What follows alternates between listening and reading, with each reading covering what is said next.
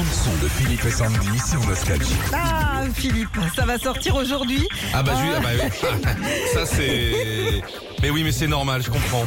Parce que quand on commence à passer au plat d'automne, c'est plus lourd. Alors si tu veux, rappelle-toi quand les gamins étaient petits à Microlax. Euh, alors là, pour le coup, je parlais de l'album de Seroy Ba- Seron by Seron. Ok. Qu'est-ce que c'est Ça va sortir aujourd'hui Ouais, ça sort aujourd'hui. Euh, bah, Seron nous en parle, tiens.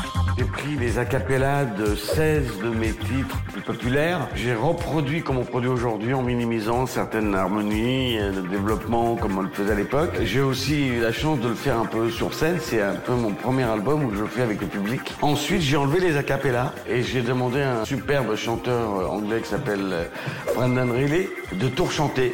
16 titres enchaînés, c'est un set, c'est ce que je fais sur scène. Je suis très content de cette expérience. C'est un super kiff pour moi de reprendre des, ch- des chansons que j'ai pu écrire il y a 45 ou 50 ans, les reproduire aujourd'hui avec un élan et un support du public. Je crois que c'est ça le truc de cet album. Et merci à vous, public, de me donner encore ces avantages à mon âge de pouvoir faire des, des, des expériences comme ça. C'est jouissif. Bah, bravo à Seron et puis à Brandon euh, Reilly dont il a parlé. On a quelques extraits d'ailleurs. Hein. Vas-y. C'est presque pareil, mais refait.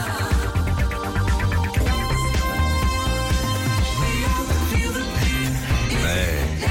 Ah, c'est bien. Bah oui, on va pas dire que c'est de la merde, Sandy, on vient d'interviewer Céron. hein. Eh, écoute ça.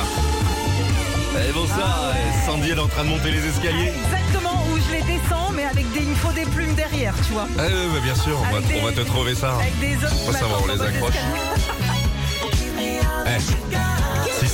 C'est rechanté. À mon époque, c'était. Eh, je connais Eh, Laisse-moi rentrer, je connais Jean-Pierre, j'ai deux bouteilles à l'intérieur. Ah, c'est pas mal, hein.